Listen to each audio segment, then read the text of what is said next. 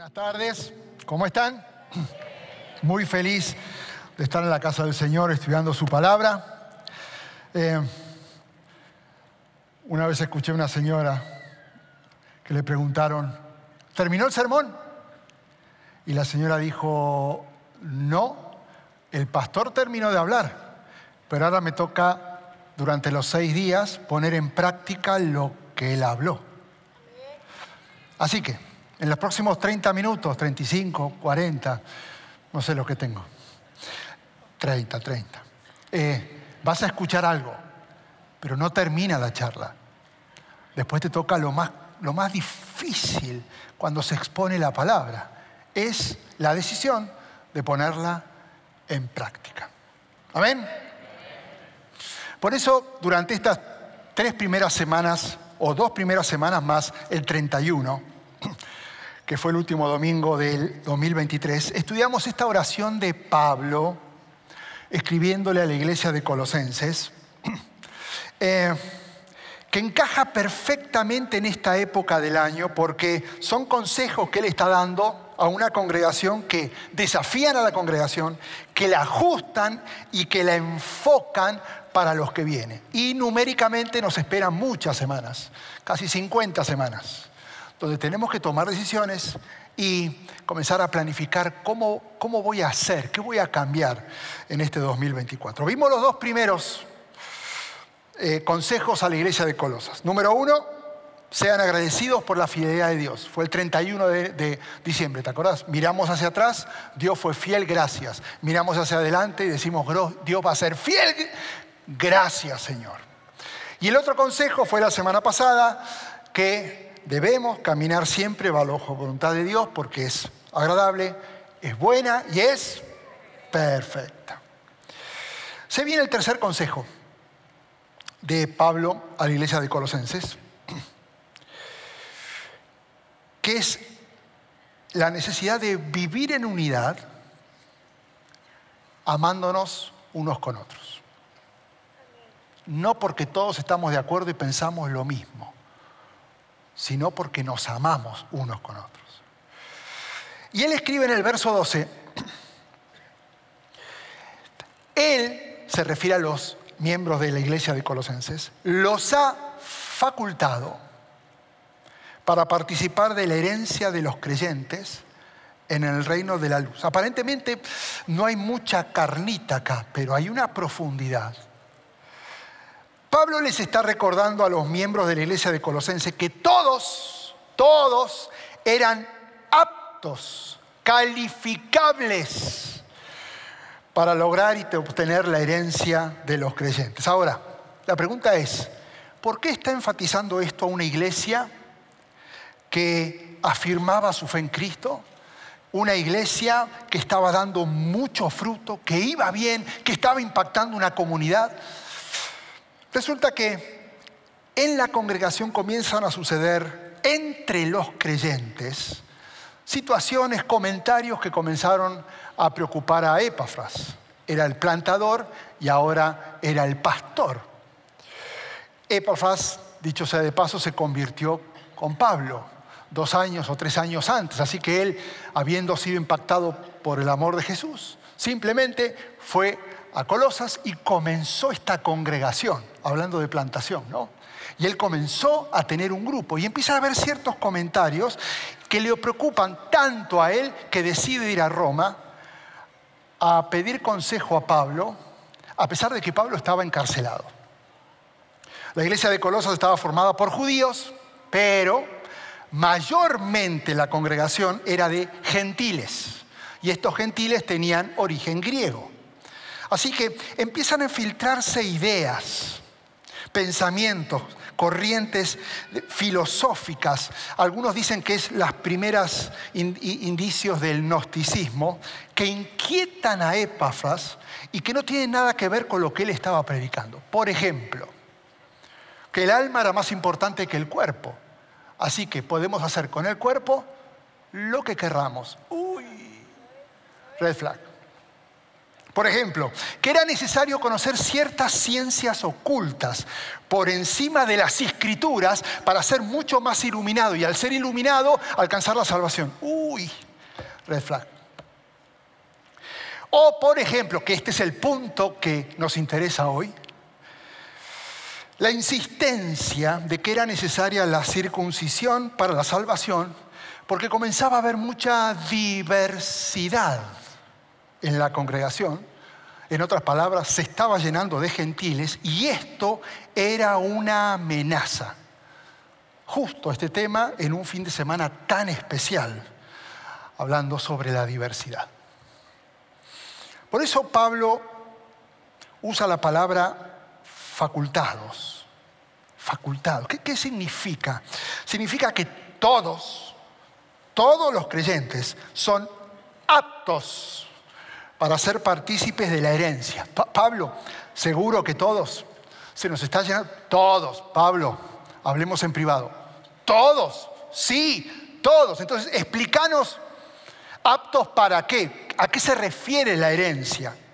Y él lo dice en Romanos, si somos hijos, somos herederos, herederos de Dios y coherederos con Cristo. Pero si ahora, pues si ahora sufrimos con Él, vamos a ser parte con Él en su iglesia, en su gloria. En otras palabras, la herencia de la vida eterna está al alcance de todos. Todos, digan conmigo todos. No, como un coro, todos. Pero califican. Calificamos ese beneficio no por lo que hacemos, no por lo que sabemos, no por dónde vinimos, no por lo que somos, porque el pecado nos hace corruptos y automáticamente nos descalificaría de todo privilegio. Alcanzamos ese beneficio por lo que Jesús hizo por nosotros. Por eso el mismo Pablo a los romanos expresa, cuando éramos totalmente incapaces de salvarnos, Cristo en el momento preciso vino y murió por nosotros que somos pecadores. Así que Pablo repite una y otra vez a través de diferentes cartas, ahora Colosenses, Cristo murió por todos. La herencia está al alcance de todos. Momento, Pablo, ¿estás seguro que todos? Pablo, ¿estás seguro que todos? Porque acá en Colosas se llenó de gentiles. Está repleto, es una invasión de gentiles. Y el problema es que estos gentiles no están circuncidados. Y el problema no es la circuncisión, sino que lo que dice la ley. Entonces, ¿qué vamos a hacer? Porque no hay coherencia entre lo que dice la ley y lo que está pasando con estos gentiles que están llenando la iglesia. Claro, si retrocedemos en el tiempo, a Jesús lo cuestionan y le hacen ciertas preguntas muy parecidas a esta. Viene un fariseo y le dice, de todos los mandamientos, ¿cuál es el más importante? Y él con esa calma, responde, ama al Señor tu Dios con todo tu corazón, con toda tu alma, con toda tu mente, con todas tus fuerzas, y aclara. Y el segundo es ama a tu prójimo como a ti mismo. Y no hay otro mandamiento más importante que estos dos. O sea que Jesús está diciendo, en otras palabras, lo mismo que Pablo le está diciendo a la iglesia en Colosenses. El amor no es una emoción, es una decisión. El amor nunca desaparece, simplemente decidiste no armar más. La tristeza depende de una circunstancia, el amor no. Por eso no puedo esperar sentir amar a los que me vuelven loco o a los que me hacen sentir a mí como si yo fuera un gentil. Las pruebas se soportan pero a todas las personas se las ama, sin depender su raza o su color. Así que nos espera en la tierra, ¿qué te gusta? 70, 90 años con mucha fuerza y muchas ganas. A no ser que Dios tenga un plan de retiro temprano, nos esperan muchos años. ¿Sabes para qué? Para aprender a amar a Dios y aprender a amar a los demás. ¿Sabes por qué? Porque la vida es una gran lección de amor. De eso se trata.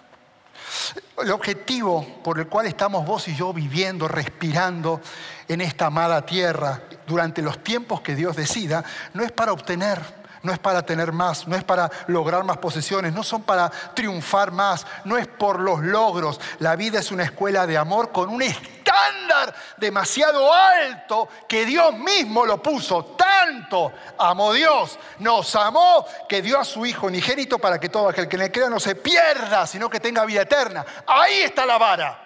Si tu objetivo es lograr cosas, te estás olvidando de lo que Dios está pidiendo que hablamos de cumplir su voluntad. ¿Qué te preocupa más? ¿A dónde tenés que ir? ¿O amar a los demás? Porque eso es cumplir su voluntad. Y su voluntad es perfecta, agradable y buena. Pero amar a todos, Pablo. ¿Estás seguro? Sí, a todos. Jesús ¿Estás seguro que hay que amar a todos? Hay cada uno. Entonces, si la respuesta es sí, necesito que nos aclares algo.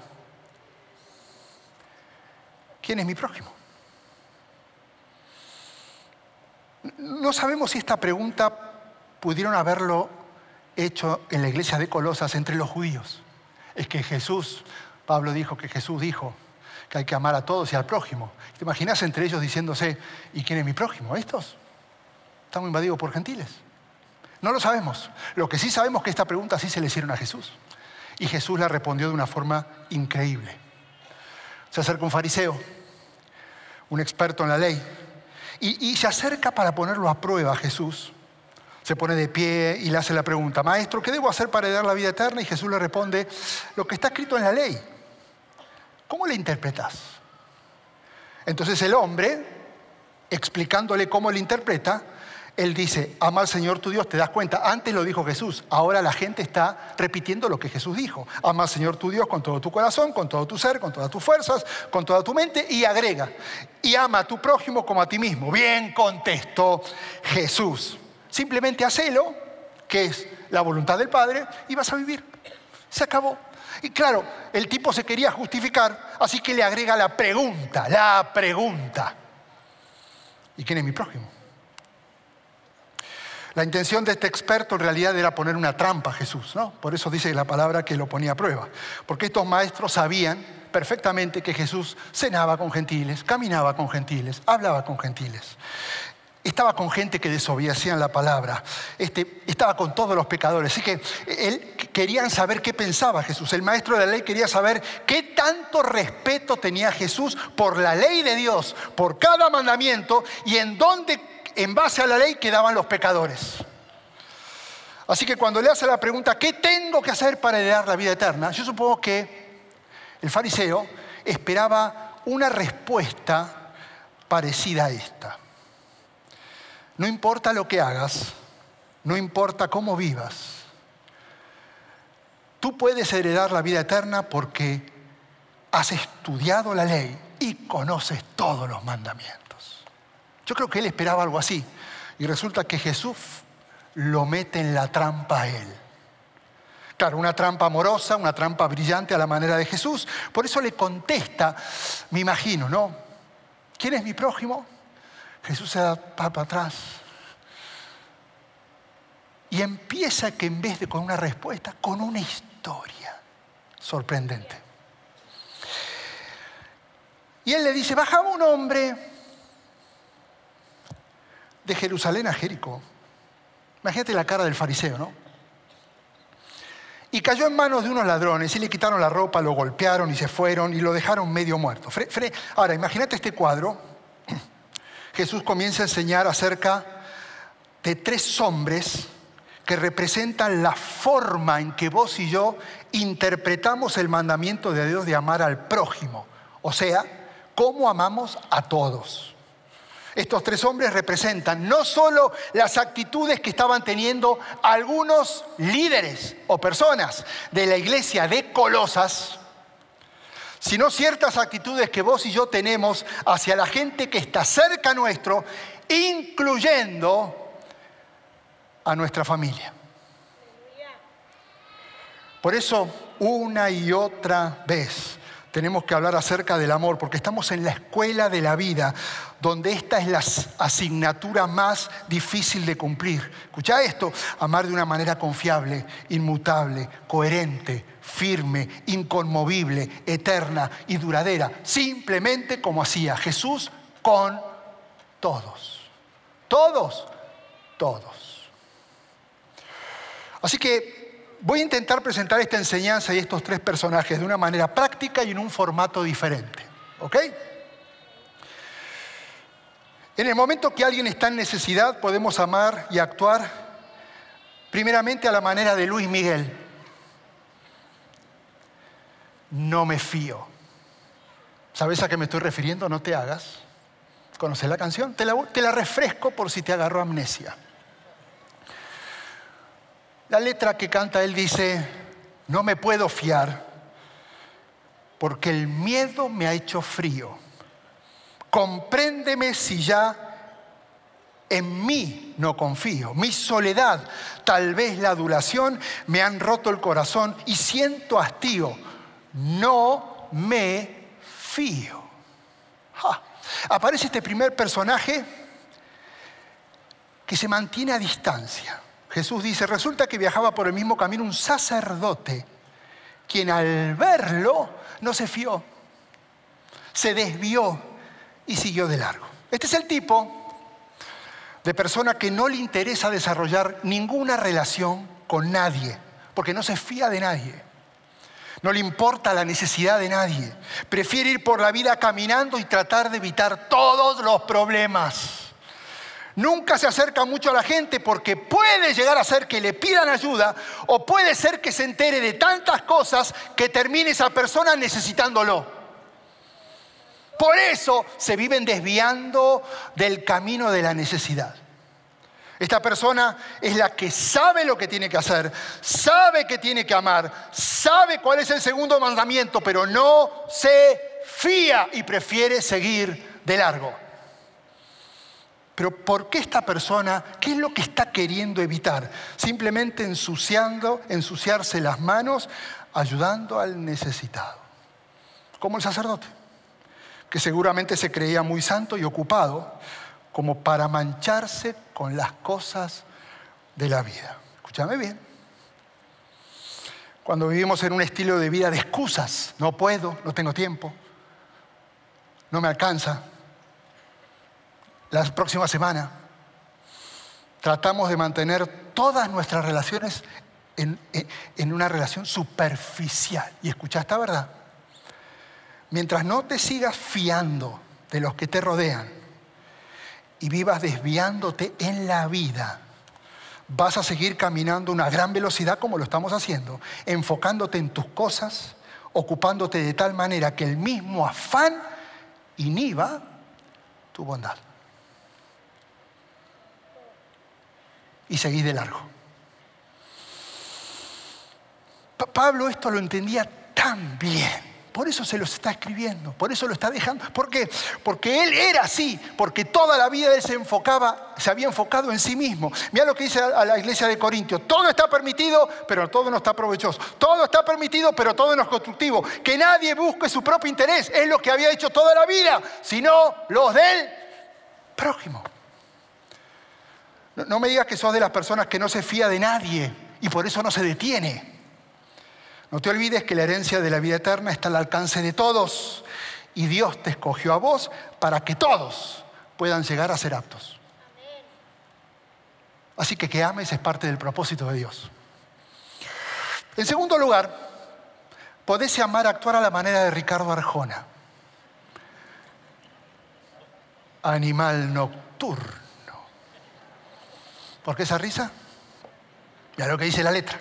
Te la refresco por si sigue la amnesia. El ser animal nocturno era una bella rutina. Conquistar a chicas del jet set o a mujerzuelas de esquina. Entrar a algún bar sin conocer ni que me conozcan, entonar una canción y esperar el trago de cortesía que siempre venía porque esa era mi filosofía, brillante.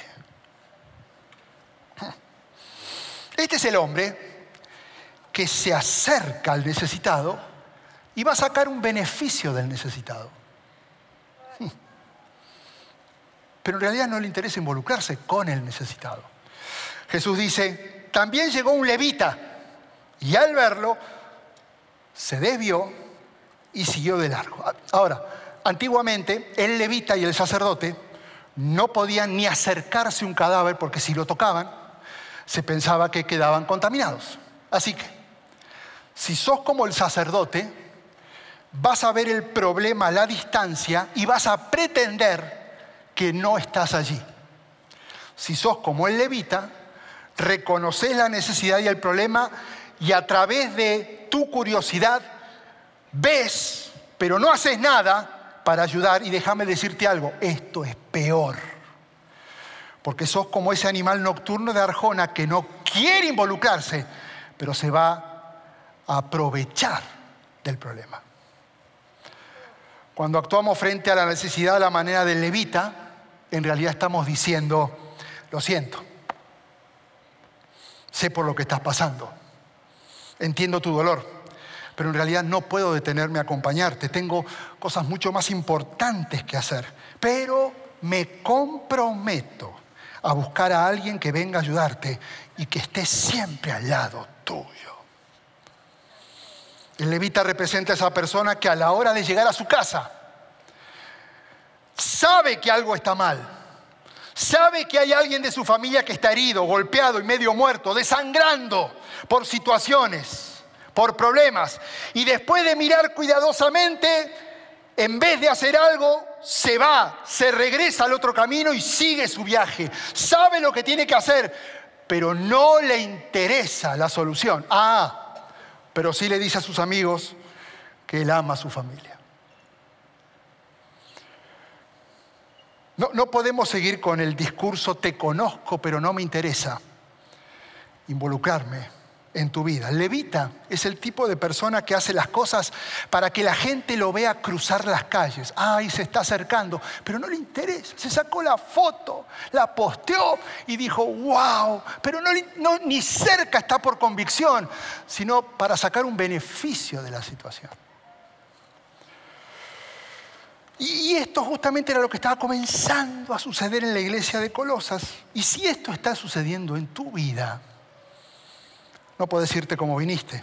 Y no podés comenzar este año de la misma manera como terminaste el 2023. Juan lo expresa muy claramente. Hijos, hijos, hijos. No se ama de palabras ni de labios para afuera. La única forma de amar es con hechos y con verdad. Finalmente, podemos actuar y amar a la manera de Jesús, que es amando a todos. Dice la palabra, porque no hay una canción. Y ya le dije a Job que componga algo. En esto conocemos lo que es el amor, en que Jesucristo entregó su vida por nosotros. Y así también nosotros debemos entregar la vida, nuestra vida, por nuestros hermanos. Porque si alguien que posee bienes ve que su hermano está pasando necesidad y no tiene compasión de él, ¿cómo se puede decir que el amor de Dios habita en él? Firma Jesús. Este es el tipo de persona que tiene compasión, que se detiene, que ama, que acciona. Y es el tercer personaje en la historia de Jesús. Dice que pasó un samaritano que iba de viaje, llegó donde estaba el hombre y viéndolo, los demás lo vieron. La diferencia que él se compadeció de él, se acercó, le curó las heridas con vino, con aceite y se las vendó. Momento, ¿de dónde sacó las, las vendas? Este hombre no era doctor. Este hombre no andaba con un maletín. Seguramente las vendas fue parte de alguna prenda que él tenía, su camisa, una túnica, que la rompió, la hizo tira, se despojó para sanar y cuidar. No sé si te das cuenta porque la misericordia toma acción no cuando pensás lo que deberías hacer, sino cuando lo haces. No alcanza con orar. No dejes de orar. Pero algo hay que hacer. La misericordia no tiene miedo, nunca, jamás, de ensuciarse las manos. Por eso Jesús eligió deliberadamente a este héroe en la historia, que es un samaritano odiado por los judíos. Lo mismo que estaba empezando a pasar en Colosas. La misericordia no es solo ayudar a las personas que te llevas bien o las personas que son como vos. La misericordia consiste en ayudar a personas sin importar quiénes son, qué aspecto tengan, de dónde vienen. El mundo, el mundo, allá afuera, no acá afuera, y tal vez acá está lleno de gente descalificada. Porque están heridos emocionalmente, físicamente, financieramente, moralmente. ¿Y sabes qué? Mientras estamos acá, siguen tirados en la calle esperando que alguien se detenga.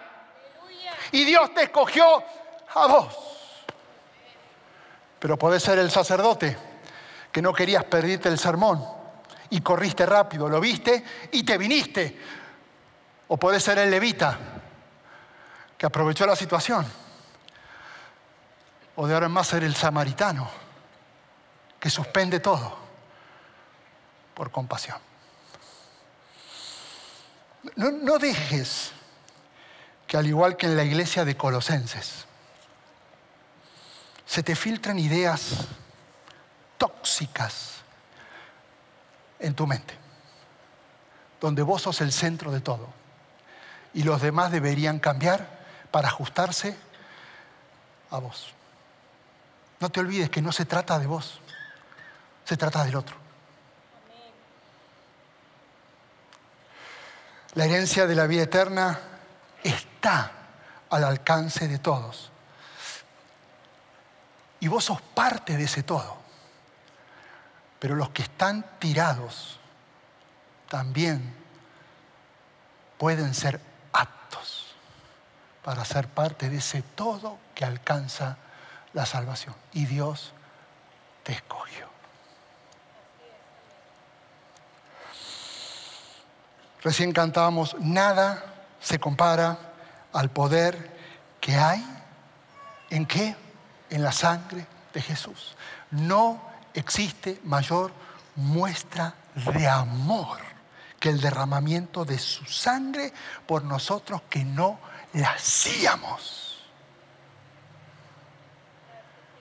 Escucha bien. El reflejo de cómo amas al prójimo está en tu amor a Dios. ¿Querés saber cómo amas a Dios? con qué personaje te reflejas. Porque así estás amando a los demás. Entonces, los ajustes no solamente tienen que ver con pedir perdón y reconciliar relaciones que estuvieron rotas, que hay que hacerlo, sino que es más profundo. Reconocer cuánto nos ama Dios que envió a Jesús porque no la hacíamos. Gracias por participar del servicio a través del Internet. Esperamos que la experiencia de hoy haya alentado y desafiado su mente y corazón. En Champion Forest nos apasiona ayudar a las personas a conocer a Dios, a crecer en su relación con Él y con los demás, mientras todos como cristianos hacemos una diferencia en el mundo. Nos encantaría tener la oportunidad de hablar y orar con usted le invitamos a que ingrese a championforest.org diagonal conectar para que podamos estar en contacto. Y por supuesto, esperamos con ansias el momento de poderles saludar en persona en una de nuestras sedes. Que Dios le bendiga y tenga una semana llena de la presencia del Señor. Nos vemos pronto.